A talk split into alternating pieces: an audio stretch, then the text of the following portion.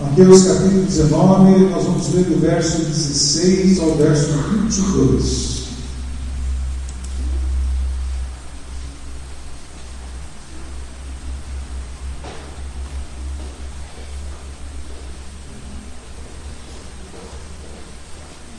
Mateus capítulo 19, do verso 16 ao 22. Diz assim a palavra do Senhor para nós.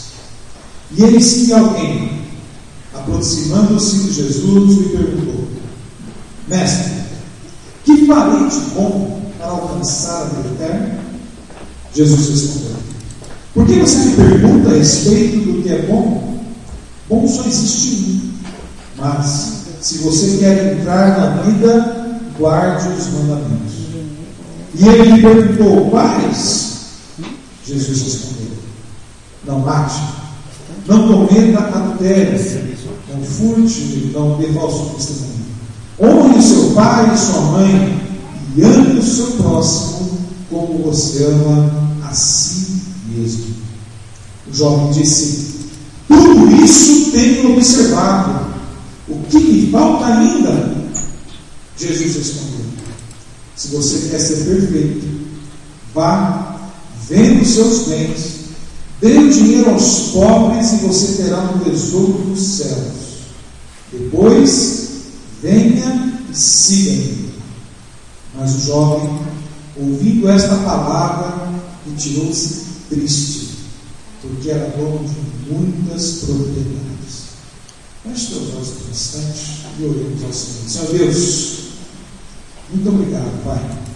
Obrigado por esse momento de palavras, esse tempo, Pai, de adoração, esse tempo, Pai, de reflexão, Pai, onde nós desejamos e clamamos a Ti que nos ajude a entender a Tua vontade sobre nossas vidas.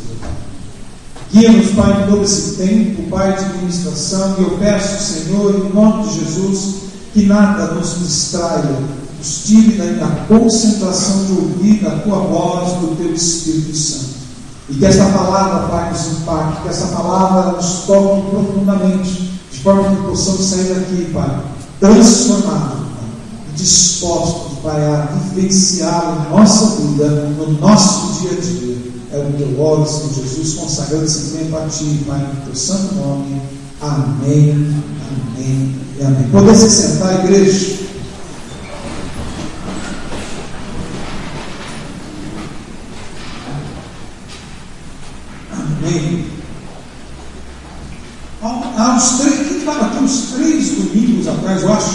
Quando o pastor Eliel pregou uma palavra, onde no final do, da reflexão ele convidou a gente a, a nos reunir em grupos dois, três, para compartilhar a nossa história de conversão. Quem estava aqui grupo?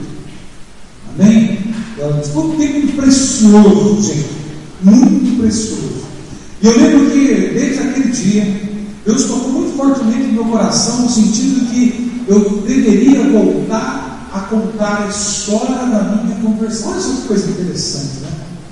Porque às vezes a gente vai passando tempo e quando as pessoas nos perguntam quando é que você se converteu, quando é que aconteceu a tua mudança, quando é que mudou as coisas na tua vida, você fala assim e parece que não, não aparece mais.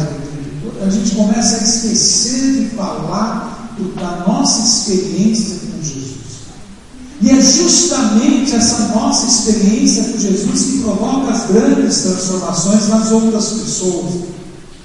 Às vezes é preferível a gente contar as histórias da Bíblia, porque parece que são mais bonitas. Mas eu confesso para vocês que não existe história mais bonita de transformação, nem história mais bonita de sobrenatural do que aquela história que aconteceu comigo e com você. E às vezes a gente coloca a nossa história no nível de inferior de importância, porque ela às vezes não tem aqueles detalhes pirotécnicos, né? aquelas explosões de, de, de histórias, de, de, coisas tremendas, e eles se passam uma história tão comum. Mas não existe história comum, porque a história de cada um de nós aqui, de cada um de vocês, de cada minha história, é uma história única, é uma história especial. E Deus sabe, você sabe o quanto foi custoso para você, ou quanto está sendo custoso para você, você conseguir estar sentado nesse banco. Porque não é para qualquer um, é para todos. Desejo de Deus que todos sentem aqui. Essa é vontade do Senhor, está muito claro, bíblico. Só que não são todos que aceitam, que ouvem o chamado, que respondem ao chamado e que decidem estar no meio do feriado, sentado no templo do Senhor, adorando a Deus e vivenciando, ouvindo a palavra, desejoso de estar cada vez mais íntimo desse Senhor maravilhoso que chama-se Jesus Cristo. Amém? Mas você está aqui, eu estou aqui, nós estamos aqui. E nós temos essa história, histórias para contar. E eu falei assim, eu vou falar da minha história. Eu vou ter que contar a minha história. Então eu falei assim para mim mesmo, Senhor, me ajude. Me ajude a me preparar para que no próximo domingo, quando eu for pregar a igreja, eu possa contar um pouco a minha história. E é isso que eu vou fazer hoje. E o texto que eu escolhi é um texto que marcou exatamente a minha conversão. É um texto que fala com jovem. Eu não era tão jovem quando me converti, tinha 33 anos de idade. Né? Não sei se 33 anos é jovem. Jovem? É? Não está velhinho já não? não? Então já fazem 13 anos, né? 46 agora. Vamos já, então eu tinha 33 anos de idade quando eu conheci Jesus. Mas foi de um jeito bem difícil e não bem diferente desse jovem. Mas o que há em comum entre esse jovem, esse texto de Mateus, essa história desse jovem rico, né, e esse jovem que nos fala aqui? Agora vamos colocar como jovem ainda, eu sou jovem, né? todos nós somos, né? e Jesus sempre somos jovens. Mas o que é comum é que tanto aquele rapaz como esse aqui era muito presunçoso. Né? Eu não sei como vocês leem esse texto, mas para mim é muito claro que esse jovem rico não estava ali vindo com ar de humildade perguntar para Jesus como é que faz as coisas. Esse jovem nasceu em né? E ele é um homem, que, um homem que caminhava naquele tempo, um homem que tinha certeza de que Deus estava com ele. Nós precisamos lembrar que a prosperidade naquele momento da história de Israel era sinal de bênção de Deus. Se você tinha, era rico, sinal que você era um homem santo. Porque na, na cabeça daquele povo, a próxima do dinheiro, a, a, a, a, prosperidade financeira, a prosperidade de saúde era sinal de bênção, sinal de, de uma família abençoada por Deus. E ao contrário, né, a miséria, né, uma deficiência física, uma doença era sinal de maldição de Deus. Tanto é que você tem uma passagem, quando pergunta para um servo, quem pecou? Pergunta para quem pecou? Quem foi que pecou? A, a conexão era essa. Você está bem, sinal que indo bem. Você está mal, sinal que indo mal. E esse jovem, ele vai caminhando a sua vida, e, ele, e é interessante que Jesus interpela ele e fala assim, ô jovem, conta para mim, né? Quer dizer, divertido, desculpa. O jovem Jesus, conta para mim, Jesus, o que eu preciso fazer para alcançar o reino do céu? Aí Jesus fala assim, olha, vamos os mandamentos. Aí o jovem, quais? Como se ele não soubesse. Mas há uma. Você pode, não precisa concordar com essa reflexão que estou fazendo, mas para mim é muito claro isso. Né? Aí o jovem chega assim, paz. É interessante que Jesus enumera para ele, a partir lá do quarto, quinto mandamento, ó, não matarás, não adulterarás, não falarás testemunho, não sei o que, não sei o que, não sei o que. Ama do próximo como a si mesmo. Então ele era um cara que era de boas obras, um cara que tinha uma vida correta. E aí Jesus chega conhecendo o coração daquele jovem. Ele diz assim: o que mais eu preciso fazer? Você assim, agora, se você quer realmente. E Jesus fala assim: até aqui você tem cumprido tudo. O que você diz é certo para você que você tem que cumprir para se permanecer. Agora, se você quer mesmo me seguir, então abre mão daquilo que é importante para você. E ama Deus de todo o coração com a força do entendimento. E você cairá no mim, porque ele sabia vender todas as suas riquezas. O que, que ele fazia ali? Era para seguir. Ele cumpria o que tinha que cumprir, porque ele entendia que fazendo coisas, fazendo obras, através das suas ações, ele encontraria benesses diante de Deus. Na verdade, a pergunta que ele estava querendo fazer para Jesus naquele momento, está escrito na Bíblia, mas no meu coração é muito forte. É tipo assim: Jesus, o que eu faço para ainda mais rico? O que eu faço para ser ainda mais próspero? O que eu faço para ainda ser ainda mais admirado pelas pessoas que estão à minha volta? O que faço para ser ainda mais exaltado? E Jesus fala assim: ah, justamente tudo isso que você tem. De tudo que você tem. Dou as suas e ensina. Faltava para ele justamente o principal.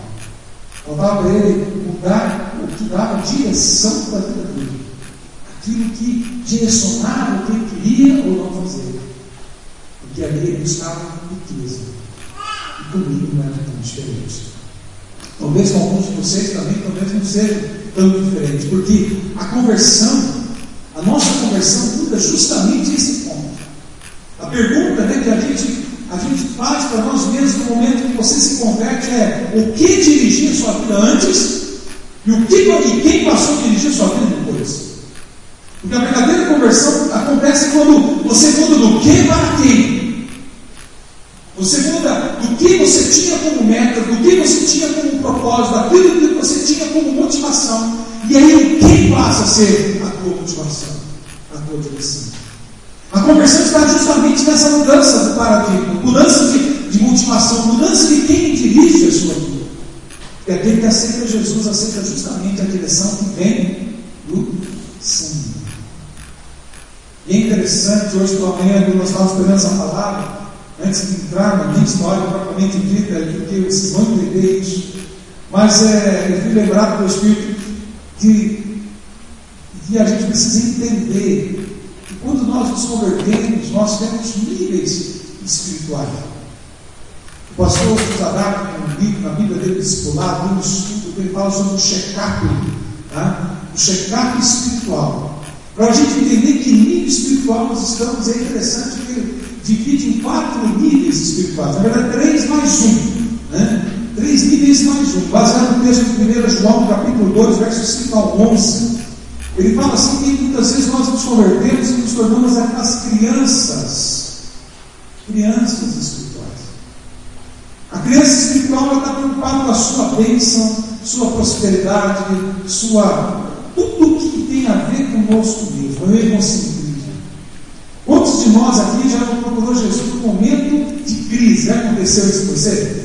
Está numa crise, você não entende o que está acontecendo, aí você vai procurar Jesus. Porque são, eu conheço poucas pessoas, talvez a dor seja uma delas, que não vem para Jesus no momento de crise, vem por outras razões. Mas normalmente, quando nós, nós buscamos a Cristo, é justamente porque está acontecendo alguma coisa que está difícil de dar na nossa vida. É, porque aí você começa a procurar soluções, e quando você não encontra soluções nas coisas do mundo, vem aparece aquele cristão maravilhoso e diz Olha, Jesus Cristo tem a solução. E aí você fala assim: é, ele mesmo. Tá? Tem mesmo. Só que você vem com aquele espírito que Jesus vai resolver o meu Foi com vocês assim, não? É? Então, e aí você vem. E você pega essa criança espiritual. Né? Essa criança que, que precisa, que entende que Jesus vai começar a preencher você, vai começar a cuidar de você. E aí você, como criança, egocentrismo, é egoístinha, né? e vai tomando leitinho. O problema é que tem muito cristão que fica nesse nível de criança, né? E não cresce. Porque é gostoso ficar no berço com a mãe dando uma madeira. Você lembra quando você tomava uma madeira? Quem que lembra do gosto da madeira quando era bebê? Eu lembro. Minha mãe tinha uma mamadeira azul, certo? Uma madeira azul. E ela dava mescal de manhã cedo. Eu lembro o gosto do mescal. Né? Eu devia ter uns 5 anos de idade, né? eu ainda tomava uma madeira. Né? E aquela madeira gostosa. Leite morninho. Ah, já tem gente que está lembrando o leitinho aí, né? Estou sabendo, ó. Denuncia, pode dizer que você lembra, é uma bênção lembrar da mamadeira né? que você mamava. Você lembra da chupeta que você chupava? Né? Eu lembro que eu não larguei a chupeta. Eu me falava, você vai comprar a chupeta para você não. Né? Já era antigo também. Né? Demorou, pastor, demorei. Né? Eu sou chamado piado breve. Né? É, o pessoal fala assim, né? não deve, não. Na verdade, né, como criança, eu nasci numa família normal. Ele fala assim, para a família onde o pai trabalhava, a mãe cuidava da casa, tinha mais um irmão de 5 anos. Sabe aquela família que não tinha problema? pai, lógico, era uma família abastada, uma família humilde, assim, certo? Como a grande maioria das nossas famílias aqui, certo? Mas tinha o que comer, tinha o que vestir, tinha nosso teto ali para morar, e ali a gente vivia. Meu pai, na época, era um sargento da Polícia Militar, né? o terceiro sargento da Polícia Militar, então ganhava o seu soldozinho lá e resolvia as pendências da gente ali, eu e meu irmão. Passou alguns momentos difíceis, passou porque na década de 70 foi uma década difícil para todo mundo. Então não, era uma, não havia fartura que nem hoje, tá, gente, de alimento e tudo mais. Então você comer carne era uma coisa que você comia todo dia, você, você tinha um basicão, né? Era arroz, feijão e aquela galinha caipira que se criava no quintal. É, você matava, pegava joguinho, é isso? Coisa normal. Década de 70, quem morava lá em Londrina, no mar, lá no Maratá. Amém? Tá bom, esse é Deus. Então, mas assim, nós às vezes temos um nível de criança. Passa o tempo, nós mudamos de criança para jovem espiritual. O que é esse jovem que o autor chama de guerreiro? O jovem é aquele que já não pensa mais em si mesmo. Ele pensa só no outro. A gente é aquela coisa, sabe, para você dar aquele, aquele primeiro amor, aquela aquecida no coração, que de repente você sai pelas ruas, né? hoje de manhã eu estava testemunhando que eles saíram, foram evangelizar, né? Nesses, nessas concentrações de pessoas, nesse feriado, foi falar de Jesus para as pessoas, e aí você vai, é de segunda a segunda, você acorda, você vem para a vigília, vai para o monte, sobe o monte, desce o monte, orem, e aleluia, e aquela coisa maluca, maravilhosa e tal. É um jovem aí você esquece da sua casa. Às vezes você esquece do seu trabalho, às vezes você esquece de tudo. Você fica tão vidrado no Senhor, que aí você perde a noção, e aí você começa a se cansar, começa, sabe, aquela coisa assim. Você só tem Jesus na frente, está certo mesmo. Esse é o Jesus, mas tem que cuidar de algumas outras coisas. Por quê? Porque aí você vai evoluindo, aí você passa um pai espiritual. E essa função de pai espiritual é quando você começa a equilibrar o eu e o nós, o você. E aí você começa a produzir filhos espirituais. Você começa a cuidar de vidas. Você começa a fazer vidas crescerem à sua volta. Você começa a cuidar dessas pessoas. O problema é que chega um momento que você cuida tão e você está tão, acredita que está tão profundamente envolvido espiritualmente que às vezes você descuida e que você precisa de ajuda. E aí, né, quando você descobre que precisa de ajuda, você vai para o quarto nível, que é um pai maduro, que pode chamar de avô espiritual. É quando você tem consciência de que você precisa do outro e precisa ajudar o outro. É quando você verdadeiramente é um discipulador que é discipulado. É quando você tem consciência que você não sabe tudo e sempre precisa estar aprendendo, mas sempre precisa estar ensinando. É quando você consegue equilibrar. Isso é uma maturidade espiritual. Interessante que o autor de Hebreus, Hebreus 5, também no versículo 5 a 11, se não me engano, também, até meio coincidente o versículo, ele lembra que estudou a universidade na igreja, diz assim: vocês voltaram a ser crianças, porque vocês não estão podendo comer alimento sólido, porque vocês estão agindo, né, pensando apenas em vocês mesmos, falando das crianças.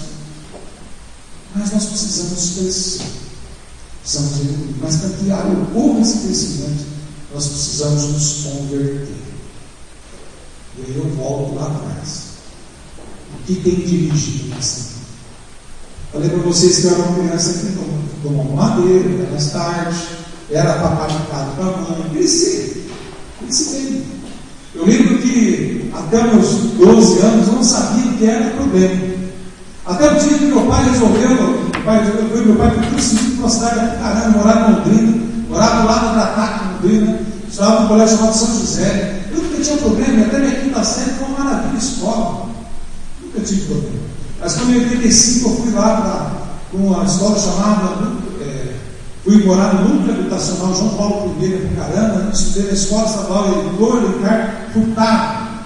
Inclusive a Simone do Theo estudou lá, comigo na sexta série, na coleta de sala, sétima série, ensino fundamental. Né? E nós, quando estudávamos lá, eu aprendi a descobrir algo chamado bullying. Eu falar de bullying. Naquele tempo não tinha esse nome bonito. Era assim, perseguição mesmo. Eu lembro que eu era um cara baixinho, gordinho, de olho claro. Gente, eu já fui baixinho, gordinho, olho claro. de Rio Claro, vim de Londrina para Pucarana, e que no primeiro dia de aula, pisa numa brincadeira de pixal na mão do líder da gangue do colégio, o tal do John. Eu guardo, não esqueço nunca o nome dele até hoje, porque aquele cara, ele literalmente, desculpe a palavra, ele infernizou a vida. E eu lembro que aquilo me ensinou, eu aprendi que eu tinha que fazer alguma coisa para agradar as pessoas, porque gente era perseguido todo dia. Eu lembro que quando eu só fui me livrar da perseguição diária, depois que eu briguei com o Figuinho, né? Nelson Figuinho, porque ele quis roubar minha caixa de lápis de cor por 36 coisas que meu pai tinha dado. Era o meu sonho de consumo, uma caixa de lápis de cor por 36 coisas. E ele no intervalo falou assim, é minha. Eu falei, não é sua nada. Né? E nós se atacamos assim dentro da sala de aula, depois vamos brigar fora. E eu lembro que eles, esses meninos eram muito covardes, tinha uns amigos saqueiros que trabalhavam na Kowalski, né? que era uma sacaria, tinha lá perto. Eu lembro, e os caras tudo de 16, 17 anos grandão, e eu baixinho, gordinho, todo claro. E os caras chutavam de tudo que é jeito. Eu lembro que um chamado Deusmar, né? esse é o nome dele, Deusmar. Né? E o Deusmar apanhava mais do que eu. E a gente fugia. Eu conheci o núcleo habitacional que eu morava fugindo dos moleques. Eu matava a aula para ir embora porque minha mãe nem sabia que eu matava a aula, para lá que eu não respondia chamada. Eu saía antes da sala de aula, passava por baixo do muro do colégio para fugir de ser na saída da escola. E eu era muito perseguido. Até o dia que meu, eu não sabia, até o dia que meu pai me buscar de viatura na escola, nunca mais mexeu comigo. Mas demorou, só aconteceu isso que eu assim, não vou mais para a escola. Aí minha mãe perguntou, por quê? Não aguento mais, eu não aguentava mais mesmo. Não tinha mais jeito, já estava no final da sétima série. Mas já tinha sofrido um tempo. E eu lembro que nessas peripécias loucas, na época, eu conto isso com, vergonha, mas eu cheguei a, a furtar a arma do meu pai e ia armado no colégio. Meu pai nem sonhava com isso, ficou sabendo de tempos dias atrás que eu fiz isso. O medo, a humilhação, faz pessoas normais fazendo coisas que não são normais. E eu cresci com esse sentimento, nessa ideia de que eu precisava ser aceito pelas pessoas. Isso a gente não tem ideia, porque a gente é adolescente, a gente é criança, e você vai passando por essas situações, e isso vai te mar trazendo marcas na sua vida. E quando eu tinha 17 anos, eu vim para Curitiba, né, 16 para 17 anos, depois eu entrei no colégio da Polícia Militar, com 17 anos ainda eu já estava no concurso e estava na escola de cabeça da polícia. E com 17 anos de idade, eu já era policial. Mas uma pessoa que ainda entra numa instituição onde não se ajudam mais mais que isso e competem um com o outro. Quem é militar sabe que dentro da militarismo, a coisa mais partida, mais pontuada é aquele que você precisa ser melhor que o outro. Porque você está em constante competição com o teu, com o teu colega para ser promovido antes e tudo mais. Eu lembro que isso marcou muito, porque eu falava assim, eu preciso, eu preciso, eu preciso. Eu fui para a polícia com o intuito de agradar meu pai, de já ter um trabalho muito jovem, já ter o meu dinheiro. E aí aquela coisa foi crescendo, e aquilo foi tomando conta da minha vida. E tudo que eu fazia, eu precisava ser o melhor. Só que o que acontece quando a gente tenta agradar todo mundo? Qual é a palavra mais comum para a gente tenta fazer isso? Frustração. Foi a mesma palavra a Marota falou de hoje, não é para é exatamente essa palavra. Você não consegue agradar todo mundo, não adianta. Você tem Jesus Cristo que conseguiu agradar todo mundo e, e mesmo depois do sacrifício dele, até hoje, as pessoas ainda falam mal de Cristo. É? As pessoas criticam, as pessoas não conseguem acreditar, não conseguem aceitar Jesus de tudo com sua palavra. Mas eu tentava. E lógico que me frustraram. E foi uma coisa assim que foi caminhando durante toda aquela década dos 20 anos.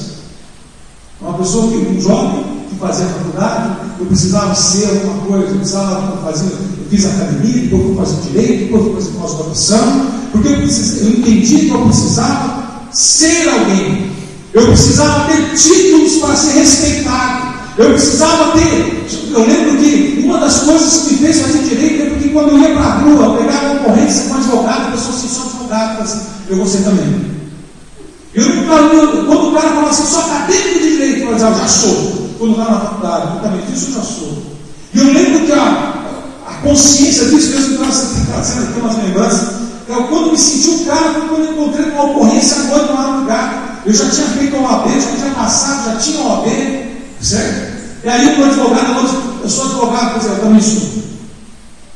Porque eu não queria ser humilhado por ninguém. Eu não queria ser rebaixado por ninguém. Ninguém, ninguém falasse nada que eu não pudesse bater. Eu queria ficar para trás. E a minha vida era pautada por isso, porque aí você começar a tratar as pessoas, muitas vezes você começa a querer agradar as pessoas erradas. Você começa a ouvir pessoas que não, que, que não estão nem aí para você verdadeiramente, mas você quer agradar as pessoas. E esse foi o Paulo que foi crescendo.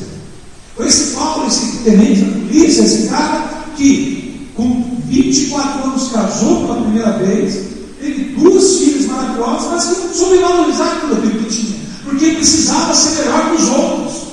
Eu precisava ser o cara.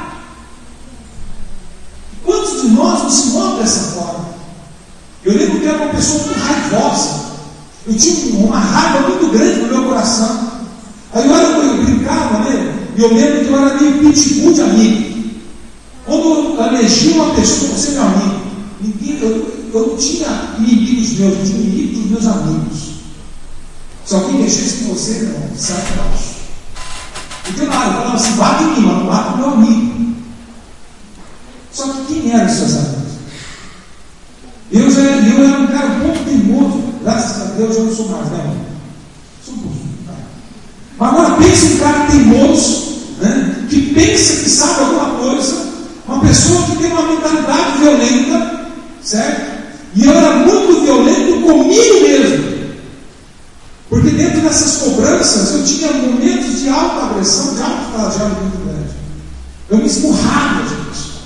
Eu me batia.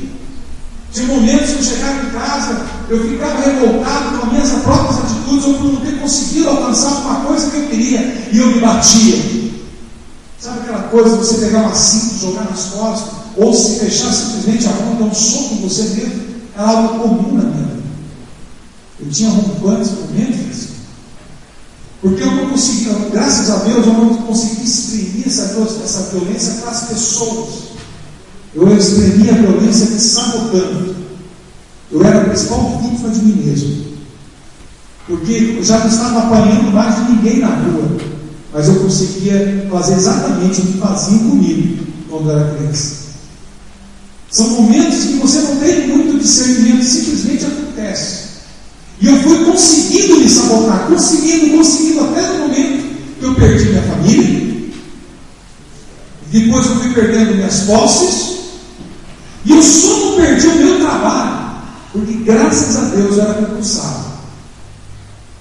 E aí tinha um coronel, um amigo meu, que gostava muito de mim, falou assim, Renato, cara, vou dar uma foi o pai para mim aqui naquele momento, falou assim, precisa? Eu falei assim, eu preciso ser transferido lá para o norte do Paraná, para que eu morasse no sítio do meu pai. Então eu era um homem com 32 anos de idade, certo? Que já, já tinha duas filhas, né? Que até antes chegou a ter uma casa própria, tinha carro próprio, tinha, tinha a vida toda estruturada, que perdeu tudo que tinha e precisou voltar para casa do pai para morar no quartinho. E na época, uma questão importante, mas que aconteceu. Chegou um momento que não tinha gasto, dinheiro para colocar gasolina para ir trabalhar no carro. Eu trabalhava a 50 km de distância do lugar onde estava morando. Eu fui morar em Campinas e trabalhar no Rolândia, no departamento do Rolândia. Eu lembro que eu cheguei lá na. E eu vi tudo é isso, tudo que a gente pensava era outra coisa. Eu não tinha consciência de que eu estava falido, não tinha consciência que eu estava derrotado, eu não tinha consciência de que eu era um literalmente um desgraçado. Eu não tinha consciência. Como esse jovem rico estava correndo atrás de riqueza, eu estava continuando da mesma forma, correndo atrás de reconhecimento. correndo atrás de coisas que não eram importantes. E aí quis Deus, quis Deus, que num dia, nessas, nessas corridas de lá para cá, eu não sei se você conhece a geografia lá do norte do Paraná, mas eu trabalhava em Rolândia. Tinha um amigo meu que morava em Mandaguari e eu morava em Campira. E eu fui embora do quartel, um dia saí de, de Rolândia, levei meu amigo em Mandaguari. De Mandaguari voltei, estava voltando para chegar no sítio em Campira. Quando o meu tio, irmão, meu pai, me liga assim: Paulinho! Chama Paulo. Seguinte, você lembra qual falei da Roberta? Roberta era uma gerente de banco. Então, é uma festa da. O Ara vai ter aniversário do Ara na casa da cachaça em Londrina, não lembro quantas distância da família. Eu cheguei cansado. E aí eu queria te apresentar Roberto. Você não quer vir aqui conhecer Roberto? E eu vi que namoradinho da menina, falei assim, será? Eu vou. Né? Beleza. Pô. Pô. Ah, tem que. Não é verdade? Fui sítio, tomei meu banho. Né? Eu tinha um velho igual que eu, Robert. É, eu fui em 2007. Aí peguei meu carrinho Fui para Londrina. Cheguei lá para conhecer a Flávia Roberta. Conheci a Dormi. Olha essa pergunta. Eu nem sabia, mas Deus tinha avisado dela que ela ia conhecer alguém. Só que ela tinha uma promessa de casar com um pastor. Misericórdia, né? Vai que muda, as coisas, coisa de Deus, né? Vai entender. Mas assim, ela foi lá e eu fui conhecer a maioria. Né? Na verdade, assim, a outra mulher lá, ela bebia demais, fumava demais. Eu não me, não me agradou a Alberta. Aí, um amigo sentou lá, era Feijó, sentou do meu lado, na cadeira assim, e começou a falar de escrever a dor. Mas essa mulher é assim, assim, assim, assim, assim. Falei, tudo isso é, não mudo julgar que eu quero lá dela. E eu sentei do lado dela, comecei né, a trocar umas ideias. Ela querendo já me vender conta, porque ela é gerente de banco, já deu o cartão dela para mim, que era um, era um de aniversário, só funcionário de banco, só gerente de banco, imagina. Né? Aí eu, ela pensava que era bancário, quando não era bancário, para vender conta também já. Né? E lógico, eu abri conta com ela. Né? Mas eu lembro bem assim deu o cartãozinho dela, eu fui embora, estava no caminho de volta, faço isso que eu fiz, quase bati o carro. E eu não, eu não conseguia, porque o nome da dormia é Dormizete, né? E aí eu não lembrava, não conseguia falar o nome dela, eu tive que ler o cartão para ligar para ela naquela mesma terça-feira, para marcar um jantar na quinta. Na quarta eu terminei com a outra corrida que não tinha começado, para estar liberado para sair com ela na quinta noite e nós começamos a namorar aquele né? Sou ligeiro. Eu sempre ligeiro. Né? Agora também. O que eu sabia, gente, é que essa mulher aqui, ela era crente. E eu descobri que ela era crente. Eu falei assim: meu Deus, coitado. E é isso mesmo, coitado. Porque na minha cabeça, a pior religião possível que existia naquele tempo era o crente evangélico. Gente, sincero, você não tem evangélico é burro. É isso mesmo, é assim que eu pensava. Porque para mim, falei assim: olha, olha, mais um sustentador de pastor. Fica sustentando pastor. Ai, ai, desenganado, coitado, você vai com dinheiro, igreja, ai meu Deus do céu, coitado ignorantes. Né? Mas como eu já tinha namorado macumbeira, é, já tinha namorado é, Malfaré, tinha uma última antes da, né, as últimas lá, já tinha namorado uma mulher que adorava cor, falava assim, pensa azul, falei, pensa azul, que cor tem aí? Eu já tinha namorado cruz até a árvore, tinha massacre, gente. Então, sempre, sempre namorar o evangélico era uma questão de tempo para tentar se converter. Porque quando eu pegava a namorada, assim, teve uma que não gostava de carne, pastor, ninguém estava comendo carne. Eu falei assim, é deixar que na agência. Né? E eu lembro assim que eu não gostava de louvor de nenhum, e eu ouvia naquele tempo um negócio que eu quero que você nunca escute na vida, era um negócio chamado Velhas Virgens. Né? Era mais ou menos nesse nível, tem gente que já ouviu esses caras? Né? Era um negócio terrível. E eu lembro que eu chegava para a dor, colocava no carro, fazia viagem, eu falava assim, escuta a letra dessa música. E a dor ficava quietinha, gente. Eu falava assim, agora está vindo. Não, agora não aguenta. Né? Agora não aguenta. Eu lembro que a primeira vez que ela me levou na igreja, eu cheguei com um sobretudo preto, lá banco, lá na igreja do Londrina, estava lá pregando o pastor João Vitor, tinha lá o pastor Dom Carlos, eu olhava para aquele Dom Carlos, quem conhece o Dom Carlos sabe o que estou falando, eu falava assim, que que macaco lá não está? O cara está pulando, ele ia assim, adorando a Deus, pulando, era uma coisa, e aquele irritava profundamente. Eu lembro que no terceiro culto, eu entrei no culto, começou o louvor, e ele cantava essa canção, tirou uma areia, e eu falei assim, que tirou uma areia, você correndo na igreja.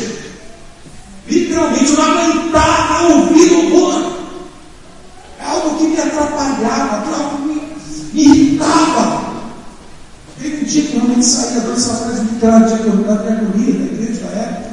Mas tudo bem, eu assim, não, eu não aguento, eu não aguento. Eu lembro que o pastor Tom Carlos, nos primeiros cultos também, na hora de ir embora, ele pegava um braço e dar um beijo, eu queria bater nele. Ele deu o beijo, eu fechei a mão para voltar com o som da dor. Calma, Paulo, calma. E eu saí batendo assim, assim, ah, não volto mais aqui, né? Aí a dor, né, com a sabedoria dela, a tranquilidade dela, falou comigo assim, então, eu sou evangélica, eu trabalho no Ministério Infantil da Então você pode pedir qualquer coisa, mas me peça para não ir na igreja. Ó, e um dia estava na casa dela, ela estava assim, olha, estou para ir a igreja. Tá? Se você quiser ir, tudo bem. Se você não quiser, você pode ficar aqui com a minha mãe.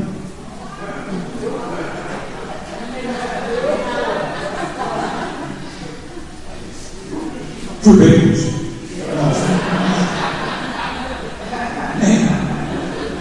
Vocês não risaram, gente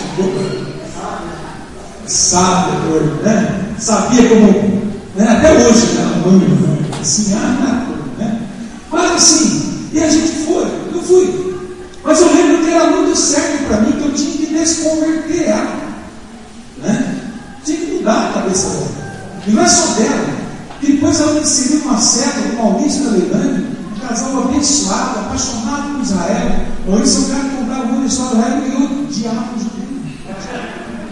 eu tinha um mentor meu aqui em Curitiba, antes de sofrer todas essas consequências. O cara era um antissemita, me colocou em contato com livros como o Maican, do Hitler, o livro Os Protocolos Sarxiano. Eu tinha contato com essa literatura que é proibida. O cara me incitava porque eu na minha cabeça, olha que incompetência.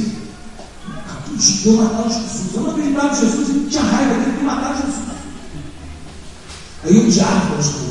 Falei assim, tem que explodir Israel. A cabeça. Ignorância, né, gente? Aí eu vou começar a contar histórias. Eu assim, esse povo está tudo louco. Eu assim, vou colocar ordem aqui dentro. Né? E aí eu tentava desconverter. Quando eles contavam uma história, Jesus contava, não, isso aí, gente, isso aí, isso aí, isso aí é psicologia escrita. Né? E ele ficava lá naquele meu, naquele meu mundinho, tentando mudar a cabeça de pessoas que verdadeiramente acreditavam na verdade, tentando plantar mentiras. Só na minha cabeça não era mentira. Mas aquele, aquele, aquela pessoa que estava ali rigoroso foi, e eu fui caminhando e começando a ter um contato com Jesus Cristo. E isso vai mudando o nosso coração. Lembra que a minha sábia esposa, em agosto, do meu aniversário de 2007, ela me deu uma Bíblia chamada assim, Bíblia do Executivo. Ela é muito inteligente, né? Muito inteligente. E na época eu, eu mexia com palestras motivacionais, doentes mexendo com palestras motivacionais, essa é coisa da vida. Aí eu lembro que ela, ela falou assim: lê esse livro, eu comecei a ler a Bíblia, como, pra, como objeto, nossa, para usar esses caras, esses conceitos aqui bíblicos. O pessoal vai gostar vocês, o povo gosta dessas coisas, né? E era tudo maquiavélico na cabeça, assim, como questão de dominação. Porque assim era a minha cabeça que As pessoas vão gostar. Era assim que funcionava na cabeça. E Jesus foi para devagarinho. Só que não adiantava, eu não acreditava. Para mim, todo sobrenatural tinha explicação.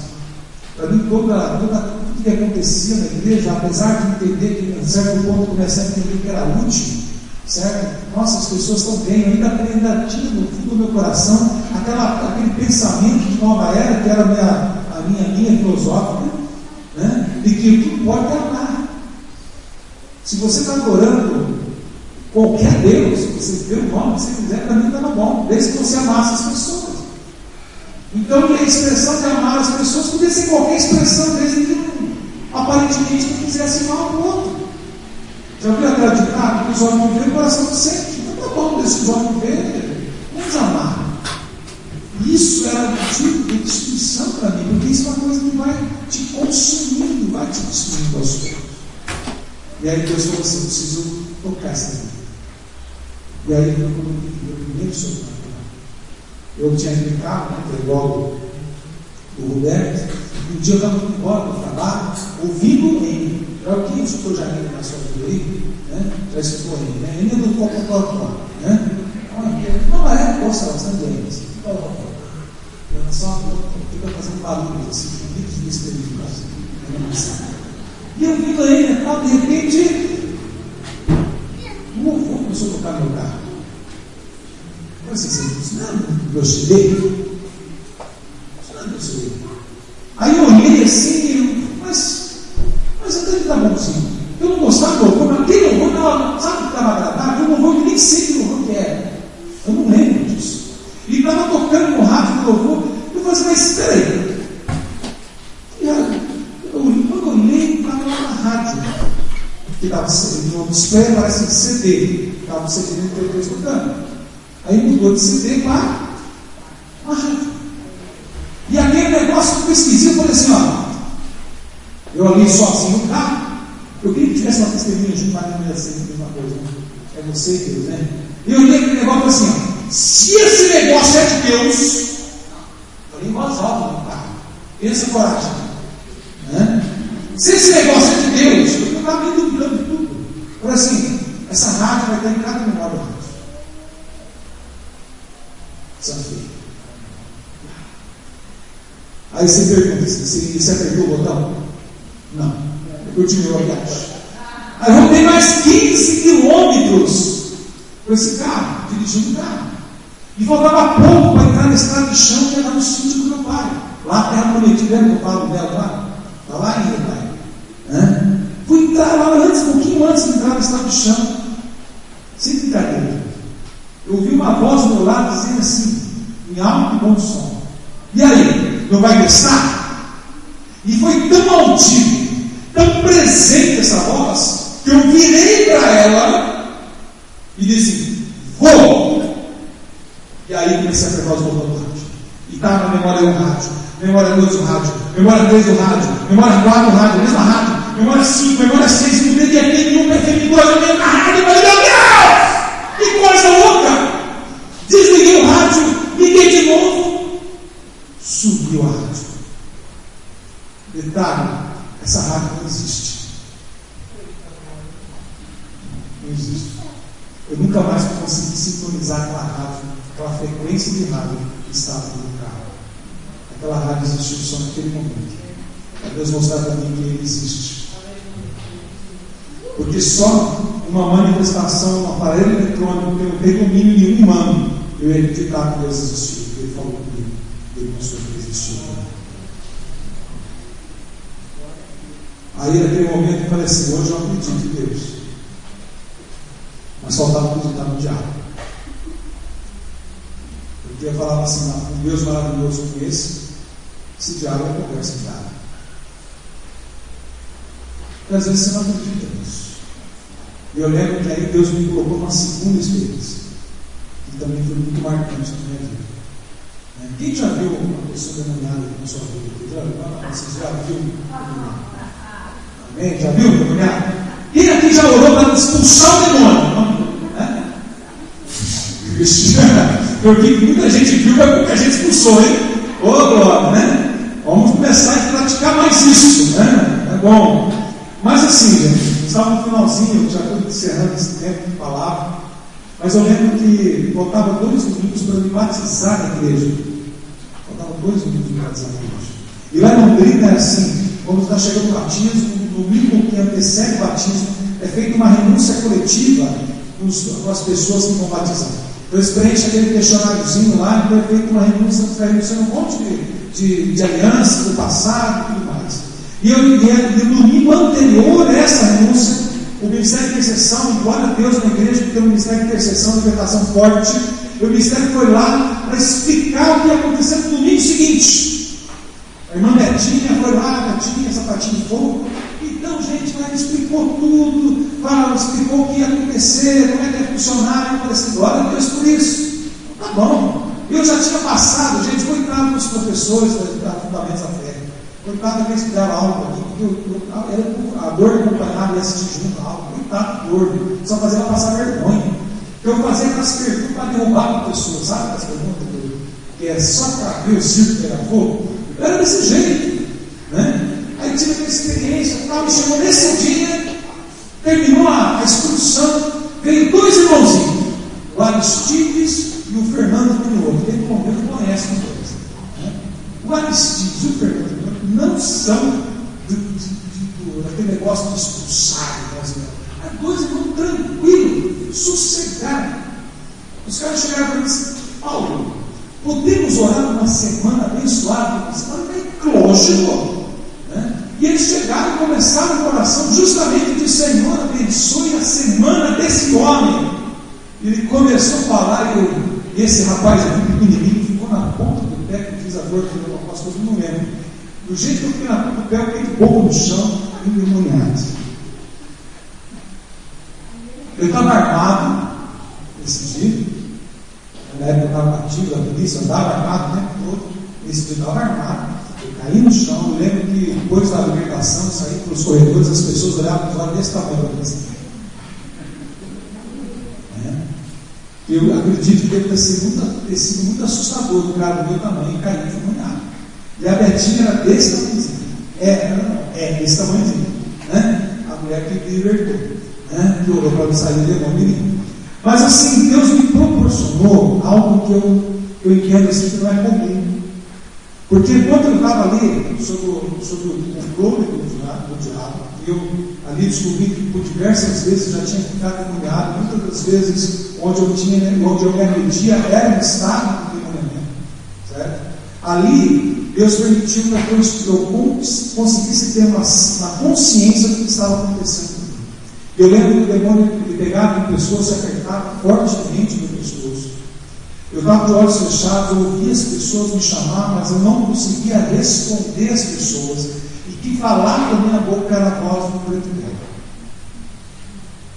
E aquele, aquele demônio falava, ria, as pessoas estavam em volta. Né? A dor me lembrou uma tatuagem que eu nas costas, a tatuagem do demônio. Né? Eu era um cara que nem sabia, mas era consagrado. Então, Satanás diz muito, sem saber o que era. Porque na ignorância nossa, às vezes nossos pais, eles tentam fazer o melhor para nossos filhos, e aí vai em bezedeiro, e vai em tantas coisas, vai na adivinho, vai querer saber a sorte, e a gente vai tendo comprado e vai criando alianças e não sabe o que está fazendo. Porque não é porque você está em ignorância que a aliança não é válida. Se você ia falar sobre explica isso. Mesmo quando você está engano, engano faz isso, já é enganoso. Ele nos prende alianças. Mesmo o direito de você poder ser contrato é nulo no reino espiritual, né? Você não pode pegar ignorância. Se você uma aliança. E o diabo queria sair, mas a misericórdia do Senhor, ele saiu. Naquele dia, a partir dali eu pude começar a entender, começar a crescer, começar a ser uma criança espiritual. Para começar uma caminhada onde a gente vai crescendo e entendendo que existem outras coisas mais importantes do que aquilo que movia, que movia então. O que às vezes a gente não compreende na nossa caminhada com Cristo é que nós precisamos ter consciência do que está nos motivado verdadeiramente. Porque você chegar no templo, chegar na igreja, eu cheguei, eu cheguei com interesse, ganhador. Eu cheguei com interesse em ter a dor. Esse foi o meu interesse quando cheguei na igreja. Eu nem sabia que tinha problema. Só fui descobrir que tinha problema depois. Mas quantas pessoas chegam aqui na igreja em busca de soluções de problema? E na verdade o que Jesus quer aqui é que você descubra quem Ele é e o ame por quem Ele é. Porque é isso que nos muda, é isso que nos transforma, é isso que nos faz ser obediente a Ele, é isso que nos motiva a estar firmes nesse propósito, porque qualquer outra motivação ela é fadada a um caminho de fracasso. Se nós estamos aqui porque nós amamos Jesus, mais cedo ou mais tarde nós não estaremos mais aqui. Porque as pessoas às vezes buscam palavras. Eu disse, escutei de uma pessoa, estava indo para uma outra igreja, a pessoa chegou para mim e disse assim: Olha, é que ali eu não sinto. Não sinto, não sinto. Eu falei, por que você não senta? Porque o Jesus que está aqui, está lá, está em todos os lugares. Eu quero bater nas pessoas que eu amo. E quero sentir o que Deus Jesus me colocar para sentir. E às vezes as pessoas elas, elas verbalizam porque elas estão buscando ainda coisas para si mesmo, para atender necessidades. Mas o que nos transforma é quando nós verdadeiramente entendemos quem é Jesus, o aceitamos por quem Ele é, e o amamos por quem Ele é. E aí muda dirige a nossa vida. Aí nós entregamos toda a condição a Ele. E aí Ele começa a transformar A gente erra, a gente erra. Aqui é é perfeito e imperfeito. Nós estamos sempre num processo de crescimento, é um processo de crescimento contínuo. Se você acha que já cresceu tudo, você já está regredindo. Porque o que a palavra de Deus fala, e hoje de manhã, o devocional, o versículo bíblico que veio para o devocional pela manhã, dizia assim: Bem-aventurado os, os pobres em espírito, porque deles é o reino céu. Então, quanto mais você tem consciência de que precisa de Jesus e o ama, não porque ele pode fazer, mas porque ele já fez por nós, mais nós vamos crescer, mais nós vamos vencer nós vamos ser felizes, porque não importa o que esteja acontecendo à nossa volta, nós vamos se sentir completos nele. O outro vai ofender a gente, vai, mas a gente vai ter condições de perdoar. Alguém pode até nos perseguir? Pode, mas a gente vai conseguir vencer essa perseguição. Porque Jesus está conosco. E ele vai ser, como a pastora Débora semana passada, o leão da tribo de Judá ele vai estar nos cuidando, nos abençoando, nos protegendo e nos livrando de todo e qualquer mal. Amém? Amém. Fica de pé com Jesus. Aleluia. Carlão, está na agulha ali, Carlão? Você louvou, pode ficar tranquilo. Carlão deixou uma canção na agulha. Deixa bem baixinho agora nesse primeiro momento, Carlão. Você, igreja, feche os olhos com isso. Bem baixinho. Eu queria fazer uma pergunta para você, igreja. O que tem dirigido a sua vida? Eu contei um pouquinho da minha história para vocês. O que me dirigia, o que eu fazia, o que eu fazia. E como era Cristo daquilo. Às vezes a gente risada, realmente. Hoje, olhando para trás, dá vontade de rir. Mas quando eu vivi aquilo lá, era uma dor muito intensa. Uma dor que eu já estava acostumado. Uma dor que me acompanhava e eu não sabia a origem. Uma dor que eu tentava vencer, mas não conseguia. Porque é o único que poderia fazer isso era Jesus, e eu não acreditava nisso. Eu queria perguntar para você o que tem dirigido a sua vida. Será que é Jesus mesmo? Será que Jesus é aquele que dirige a sua vida hoje? Ou tem outras coisas que você possa colocar com mais importância? Que faz você levantar a sua cama toda manhã? O que faz você desejar estar vivo? O que faz você querer abrir os olhos? Que tem feito você se mover.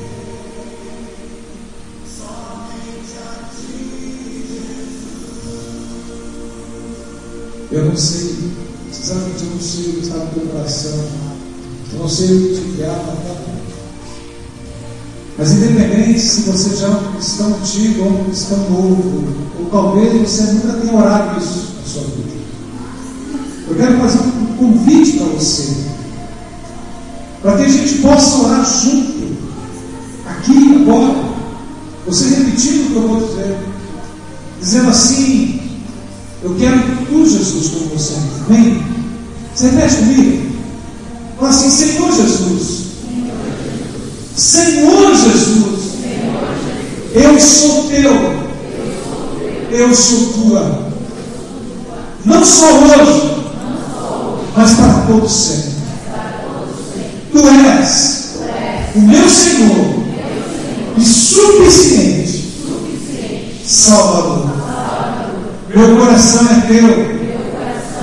A minha vontade é sua. Dirige, Senhor.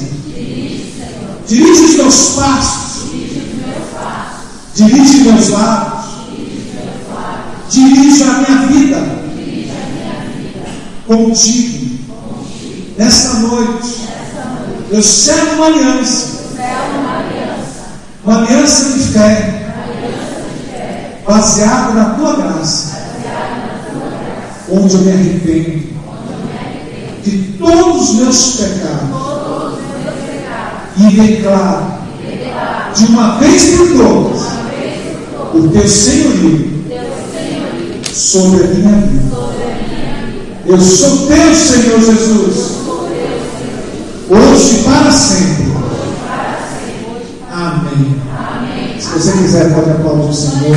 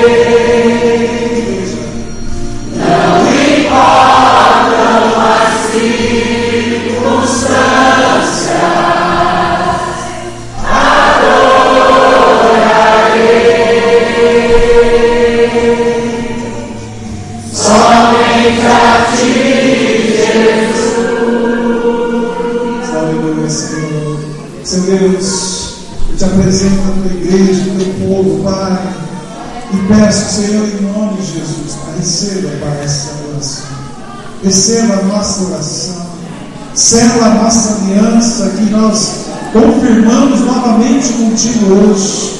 E peço, Deus, que nos leve para casa em segurança. Que suceda uma semana, um ano, Pai, na tua presença, abençoado por ti. Onde nós possamos nos render à tua vontade, como tu és, ó Pai. Tu já fizeste tudo, Pai, e peço. Cuide, Pai, de nós. Reveste-nos com o teu precioso sangue livra-nos de todo e qualquer mal. E que sejamos, ó Pai, acabados do Senhor, onde quer que estejamos, revelando o grande milagre do Senhor